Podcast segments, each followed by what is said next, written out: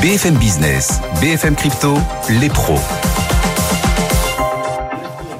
L'avenir est le seul endroit où l'on est tous certains de passer le restant de nos jours et les blockchains en contiennent une fraction. Les blockchains et au-delà des blockchains, les cryptos ont leur rendez-vous, vous le savez, chaque vendredi à 16h30 depuis maintenant deux ans. Oui, c'est le deuxième anniversaire en ce mois de janvier 2023 et à deux ans, bah, on commence à, à, bien marcher. Claire Balva est avec nous. Bonjour Claire. Bonjour Guillaume. Bienvenue, expat crypto indépendante. Owen Simonin également avec nous. Bonjour Owen. On est ravi de vous retrouver. Sa chaîne, votre chaîne YouTube Owen Asher et vous êtes à la tête de Meria. Xavier Felot aussi nous accompagne pour Interactive Trading. Bonjour Xavier. Bonjour Guillaume. Ravi de vous retrouver. 2022, Xavier, fut une année compliquée pour les cryptos. Est-ce que pour le marché crypto, vous pensez que 2022 va se prolonger ou ça y est, là on est en 2023 et, et la page est tournée? Bah déjà, je vous souhaite une très belle année 2023 à vous, Guillaume, à toute la team Pro des Cryptos, hein, qu'on ait une belle année. Alors pas, pas comme euh, en 2022, mais plutôt comme en 2021, parce que effectivement, bah, 2022, on va essayer de tourner la page, mais ça va être encore difficile sur le marché. Pour autant, c'est loin d'être terminé. Alors objectivement, on est toujours en fait dans des tendances baissières ou neutres, hein, principalement. On prend la capitalisation totale, la réunion de l'ensemble des cryptos qui existent. Ça nous donne une tendance générale qui est complètement plate en fait depuis deux mois et l'éclatement de l'affaire FTX. Mais si on prend du recul, bah, le marché a toujours en tête finalement les obstacles qu'a traversé l'écosystème tout au long de l'année 2022 et en plus de ça, toujours sa liaison avec les marchés traditionnels, en fait, telle une classe d'actifs risqués. Donc 2022, oui, très compliqué. On va pas l'oublier tout de suite. En fait, le poids du marché aujourd'hui, c'est 800 milliards de dollars euh, contre un record qu'on avait connu en novembre 2021. On était à 3000 milliards de dollars. Alors maintenant, le point positif, c'est qu'on est revenu sur les mêmes niveaux de 2017 ces fameux points hauts, en fait, 18 000, 20 000 dollars qu'on avait connus sur le Bitcoin, où tout le monde en voulait. Ensuite, il est retombé à moins de 4 000 dollars dans les mois qui ont suivi. Plus personne n'en voulait à ce moment-là. Et puis finalement, on avait atteint derrière les records historiques à 65 000 dollars deux ans et demi plus tard. Et c'est la même chose sur l'Ethereum, qui avait fait un record historique début 2018 à 1300 dollars. Il a été divisé par plus de 10 dans l'année qui a suivi, moins de 100 dollars fin 2018. Et ensuite, il a fait x 50, 5 000 dollars trois ans plus tard. Donc aujourd'hui, on revient sur les 1300 dollars aussi sur l'Ether. Donc crois que simplement après une année en fait 2022 qui a été euh, très compliquée, il y a ceux qui vont garder en fait leur position long terme coûte que coûte, c'est trop tard maintenant pour vendre, et ceux qui sont désormais en fait très négatifs pour la suite, donc en fait qui n'ont jamais eu de crypto ou qui n'ont plus de position. Donc c'est pour ça finalement depuis plusieurs semaines le marché est complètement tétanisé, ce que j'appelle en hibernation, c'est-à-dire qu'il est en léthargie, mais quand même capable de réagir à des stimuli, encore faut-il, qui sont impactants. Et justement, en fait, on n'a pas de catalyseur positif ou négatif pour le moment, même sur les marchés traditionnels d'ailleurs. Donc c'est pour ça que l'année 2023 commence quand même mieux que 2022. On avait commencé l'année euh, direct à dégringoler. Donc la page 2022 n'est pas encore définitivement tournée les cours ont une mémoire et les investisseurs en fait ont quand même besoin de voir autre chose que des bad pour réengager du cash sur le marché mm. crypto et ça semble légitime. Et est-ce qu'aujourd'hui Xavier vous êtes en mesure de proposer des stratégies très précises pour euh, l'année 2023 sur les cryptos? Alors on pourrait dire que bah voilà, comme on vient de le dire, on est sur des gros niveaux techniques de long terme donc c'est sûr demain ça va monter. Par contre, bah, si on enfonce ces niveaux, nouveau coup dur, on fixe des objectifs théoriques à 10 000 dollars sur le Bitcoin ou que sais-je, 600 dollars sur l'Ether. Là, on est dans la prédiction, mais en fait, on peut pas avoir raison sur les deux tableaux. Donc, faut faire des choix. Alors, voilà ce que je pense, hein, ça n'engage que moi. Un, si on panique, faut le faire en premier. C'est trop tard pour le long terme. Si on a sélectionné des dossiers qu'on y croit encore au travers des développements des blockchains, leur équipe, etc., l'évolution des cours n'a pas changé leur objectif. Et deux, pour des stratégies un petit peu plus actives, donc sur du court terme, comme je viens de le dire, il n'y a pas de volatilité. Les départs, les rebonds sont limités et les arbitrages sont déjà faits. C'est-à-dire qu'en 2022, on avait eu deux catégories, des faibles qui n'ont fait que baisser, que baisser mois après mois, et d'autres qui finalement quand même ont tenu hein, pendant les six derniers mois, voire même qui ont relancé ou qui ont essayé de le faire. Ce sont les fortes et notamment l'Ethereum en fait partie, ce qu'il a fait euh, l'été dernier quand même x2. Donc je souhaite effectivement que tout se passe bien en 2023 et que ce soit le point bas, qu'on tourne la page 2022 dans les prochaines semaines. Mais tant qu'il n'y a pas d'éléments concrets, tel un Bitcoin qui passe techniquement les 18 000 dollars, un Ether qui passe les 1400 dollars, aujourd'hui, en fait, on est obligé de faire comme le marché, c'est-à-dire dépenser moins d'énergie à essayer de faire des allers-retours pour pas grand-chose, pour gagner pas grand-chose, tant que le marché est justement en hibernation, pour être justement beaucoup plus actif lorsqu'il en sortira. Donc, je rappelle, un 18 000 dollars sur le Bitcoin et 1400 dollars sur l'Ether. Donc, je reste positif malgré une année 2022 qui a été très compliquée pour tout le monde. On est sur des niveaux historiques qui tiennent depuis l'été dernier. Trop tard pour devenir négatif maintenant, mais quand même conscient qu'il en faut plus pour que 2023, souhaitons-le, soit une année euh, prometteuse comme en 2021. Merci Xavier. Xavier Fenot pour euh, Interactive Trading avec nous en direct et en 2023, comme en 2022, comme en 2021, comme en 2020, comme en 2019, comme en 2018.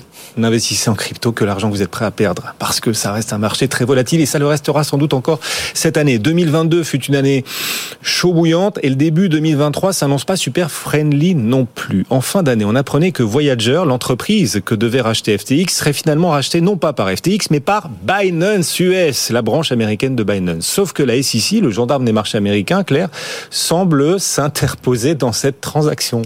Oui, tout à fait. Euh, effectivement, avant Noël, un accord avait été trouvé entre Binance US et Voyager. Et donc, effectivement, les, les clients de Voyager espéraient euh, retrouver leurs fonds assez rapidement. Et finalement, en ce début janvier, euh, la SEC, donc le régulateur américain, a émis ce qu'on appelle une objection limitée sur cette transaction qui avoisine les 1 milliard de dollars à peu près.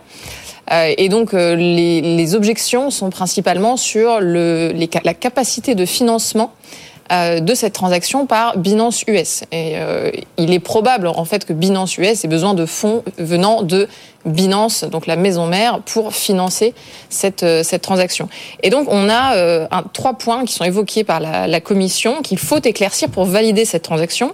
Donc non seulement cette capacité de financement, mais aussi la sécurisation des actifs des clients faut pas oublier que la SEC est quand même assez euh, traumatisée par l'affaire FTX. Euh, et puis la Commission veut savoir ce qu'il adviendrait des actifs de Voyager si jamais la transaction n'était pas finalisée avant le 18 avril, date à laquelle cette euh, transaction devait se faire. Donc on sent là que le régulateur s'implique beaucoup plus dans toutes ces transactions, notamment en ce qui concerne les produits de lending. Encore une fois, le traumatisme d'FTX est encore là. La SEC empêcheur de tourner en rond. Elle s'est l'an dernier aussi interposée face à Coinbase sur sa proposition de service de lending. Alors certains s'agacent de voir la SEC mettre son nez partout et empêcher certains développements. Mais je vais vous dire un truc.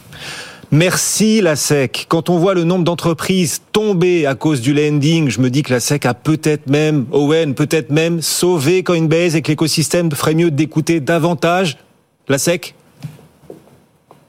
je suis, je, suis moins certain que, que, que, que, vous sur cette position. Pourquoi? Déjà parce qu'on ne le saura jamais. Euh, maintenant, c'est derrière nous. C'est juste quelque chose qui n'a pas eu lieu, donc on ne peut pas savoir si ça aurait touché Coinbase. Euh, mais Coinbase était quand même, pour le coup, entré en bourse, euh, c'est-à-dire régulé, mais également sa régulation a été auditée, et donc il ne pouvait pas avoir les mêmes impacts et ne théoriquement ne pouvait pas tourner comme FTX et avoir les, mêmes conséquences. Mais surtout, c'était pas la même proposition que voulait faire Coinbase. Déjà, ils n'ont pas eu le droit de lancer leur produit. Je rappelle qu'ils voulaient proposer un produit de lending, euh, donc un produit où les gens pouvaient prêter leur crypto-monnaie à Coinbase et ils voulaient rémunérer ça à moins de 3% d'intérêt par an. À l'époque, à ce moment-là, en moyenne, la plupart des services du monde entier qui proposaient des solutions là-dessus allaient être entre 7 à 12, 13, voire 20% pour certains. Donc Coinbase proposait vraiment un standard bien moins rémunérateur que les autres, ce qui laissait sous-entendre qu'ils allaient maîtriser beaucoup mieux leur process et limiter entre l'offre et la demande qu'ils auraient pu avoir sur leurs propres clients dont ils contrôlent totalement le, le cycle et les flux financiers. Donc les risques auraient été totalement moindres. Ensuite, la plupart des entreprises ont des contreparties dans d'autres entreprises. Elles vont recevoir l'argent de leurs clients, le rémunérer à X% et essayer d'aller placer cet argent à un meilleur taux pour générer un alpha et pour générer une plus-value. À ce moment-là, on prend des risques. C'est pour ça que FTX fait autant d'impact. Énormément de gens qui étaient chez FTX avaient emprunté de l'argent à d'autres personnes ou à leurs utilisateurs et essayé d'avoir un meilleur rendement. D'où le risque systémique qu'on n'aurait probablement pas eu avec Coinbase. Ensuite, ce qui fait que la SEC a coupé Coinbase, euh, c'était également pour des raisons euh, totalement légales et d'interprétation juridique, notamment le fait qu'il considérait ce produit comme une émission de securities le, le, CEO de Coinbase s'était prononcé à l'époque en disant que c'était une injustice, qu'il se retrouvait bloqué parce que eux sont dans le joug du régulateur et son côté, mais pour le coup, il n'y avait pas réellement d'interprétation comprenait pas du tout l'interprétation de la SEC vis-à-vis de ce produit. Alors, est-ce que ça aurait pu amplifier cette situation? Est-ce que Coinbase aurait pu mettre une partie de ses fonds chez FTX et aujourd'hui avoir un problème, voire même une perte, quitte à ne pas pouvoir la couvrir vis à -vis de ses clients? Je ne pense pas. Encore une fois, on ne le saura jamais parce que ça n'a simplement pas eu lieu. Bon, donc euh, ne pas prendre au pied de la lettre euh, les recommandations et toutes les alertes de la SEC. Bon, chacun dans son rôle euh, aussi. Est-ce que vous auriez, est-ce que vous auriez l'un ou l'autre 100 millions de dollars à me prêter, les amis Owen? Ça, ça va dépendre de ce que vous allez me donner en collatéral, Guillaume. Claire, 100 millions de dollars? Non, non, non. Les, les valises de cash, c'est qu'au Parlement européen. C'est pas chez moi. Oh là là. Bah. Coinbase, lui, va devoir régler cette note salée. Oh Mon Dieu. Cette note salée à 100 millions de dollars. Il s'agit, en l'occurrence, D'une amende infligée par le régulateur américain Coinbase. Oui, en fait, c'est pas exactement 100 millions de dollars d'amende, c'est euh, 50 millions de dollars de véritable amende et 50 millions d'investissements obligatoires dans la compliance euh, de Coinbase. Alors pourquoi cette, euh, cette amende? Euh, En fait, ça, concerne des failles de la plateforme d'échange euh, dans la lutte anti-blanchiment qu'elle était censée mettre en œuvre, notamment sur la vérification de l'identité de ses clients et sur toutes les procédures d'alerte de transactions suspectes.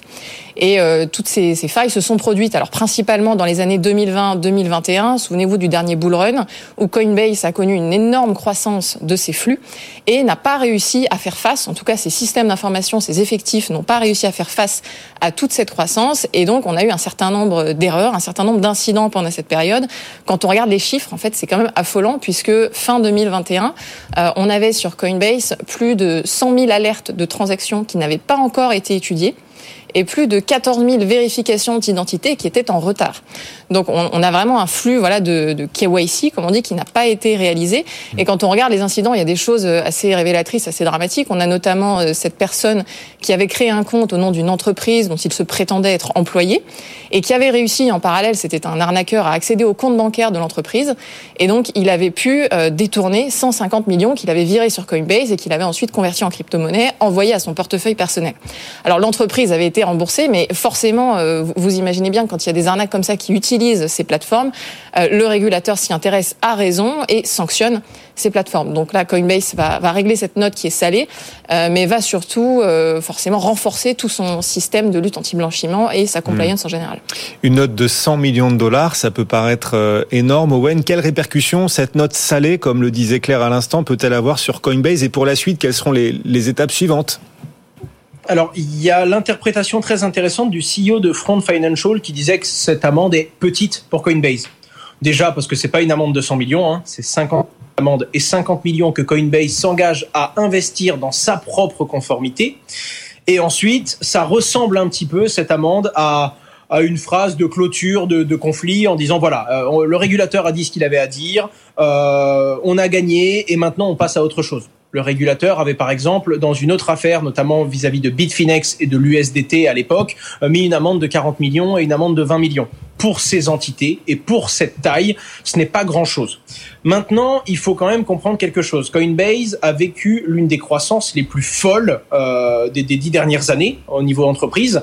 Euh, on l'a bien vu notamment sur son introduction en bourse. Il y a eu des retards sur énormément de choses. Quand on a une hyper croissance, on se doit de recruter énormément, on se doit de grossir et ça touche énormément de sociétés financières qui grossissent aussi vite d'avoir des retards sur certains points importants de la conformité. C'est donc même surprenant et Coinbase n'a pas eu, enfin, ne s'est pas prononcé en tout cas en étant surpris et choqué de, de ces obligations.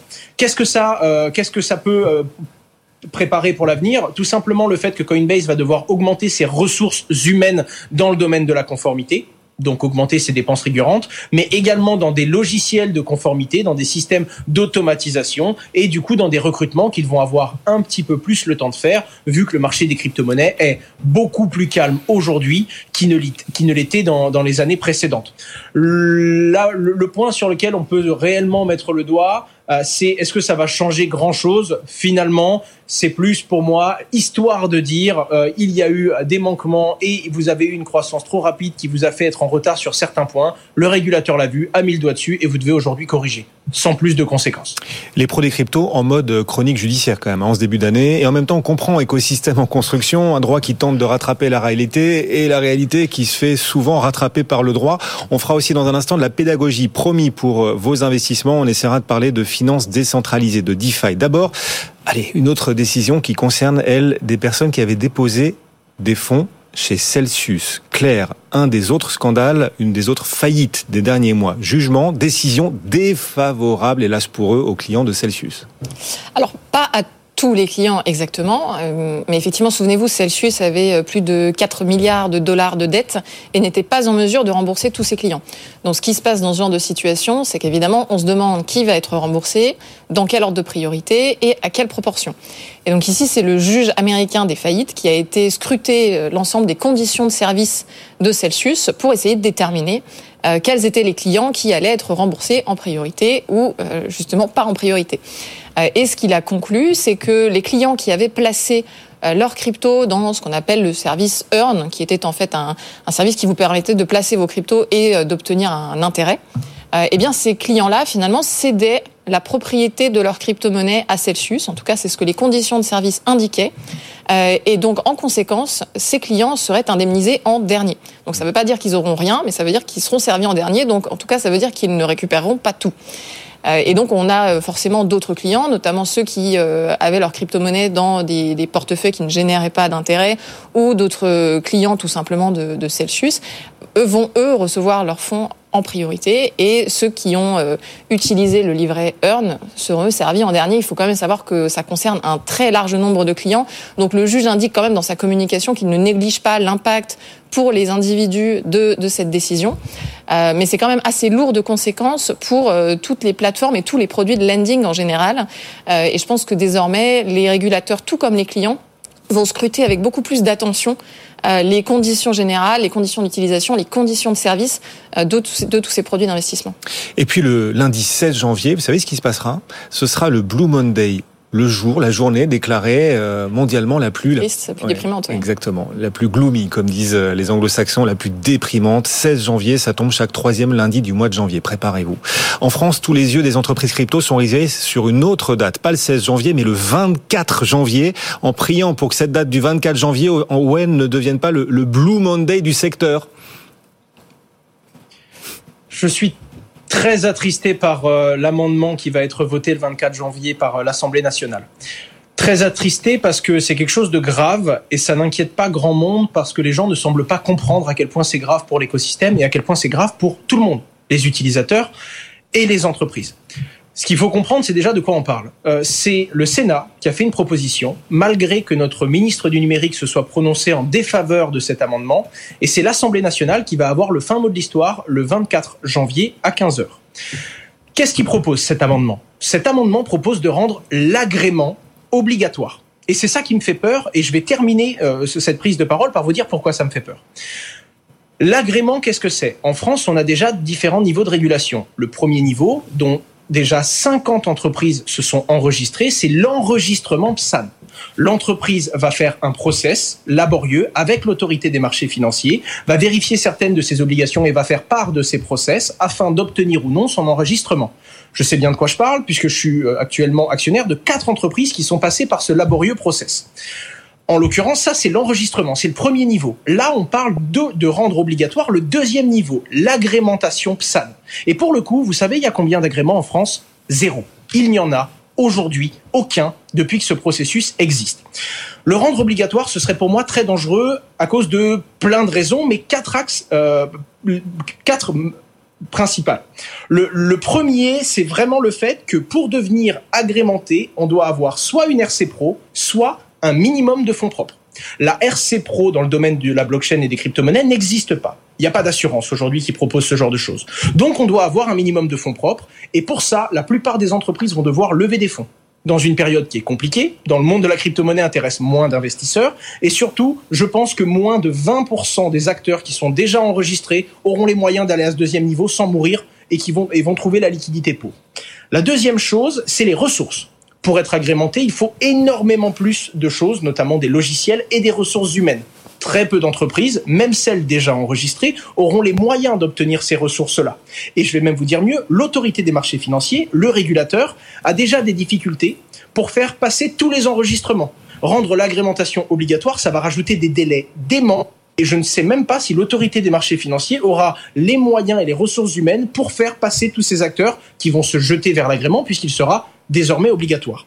Le troisième point, c'est les délais. MICA, c'est-à-dire la régulation européenne qui arrive, prévoit déjà une augmentation des obligations pour les différents acteurs. On tend déjà finalement vers quelque chose de beaucoup plus régulé que l'enregistrement d'aujourd'hui. C'est-à-dire que c'est déjà prévu et je ne vois même pas comment on peut rendre l'agrément obligatoire avant que MICA soit appliqué. Je ne sais même pas si c'est techniquement faisable.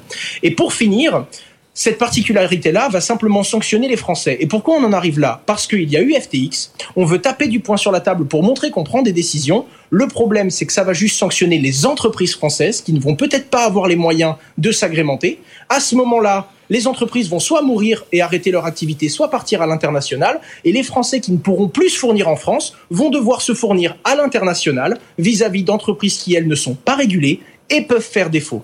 C'est-à-dire que ça me fait vraiment peur parce que pour la première fois, c'est pas une proposition ou un amendement qui profite aux particuliers ou aux entreprises. Les seuls et uniques gagnants de cet amendement, si jamais il est voté pour à l'Assemblée nationale, c'est les acteurs à l'international qui, eux, ne, vit, ne respectent pas la loi. Et c'est eux qui en profiteraient, car ça ne profite à aucun acteur dans l'écosystème. Et ce qui me fait peur, c'est comme c'est très technique et très complexe, je comprendrais qu'un député pense que voter pour, eh bien, c'est voter pour un agrément obligatoire et donc pour un cadre qui protégerait plus les consommateurs, alors qu'en l'occurrence, c'est tout l'inverse. Donc méfiance, on l'a compris, grande prudence, euh, stupeur et tremblement. En tout cas, 24 janvier, cette date à retenir, que euh, les entreprises de l'écosystème crypto en France craignent, craignent comme le loup blanc. On va suivre tout ça. Merci beaucoup à tous les deux de nous avoir accompagnés. Owen Simonin euh, pour Meria et sa chaîne YouTube Asher. Claire Balva, merci Claire d'être venue à nouveau experte crypto indépendante chaque vendredi à nos côtés, sauf la semaine prochaine d'ailleurs. Vous serez pas là vendredi prochain, je crois, Claire. Vendredi prochain, je serai là. Vous serez là C'est le dernier vendredi de janvier. Ah, c'est le vendredi. Bah, voilà. On fait la planification de l'émission en direct. merci Claire, merci Owen et un grand merci à Xavier Fenot aussi qui nous accompagnait pour Interactive Trading. Bon week-end.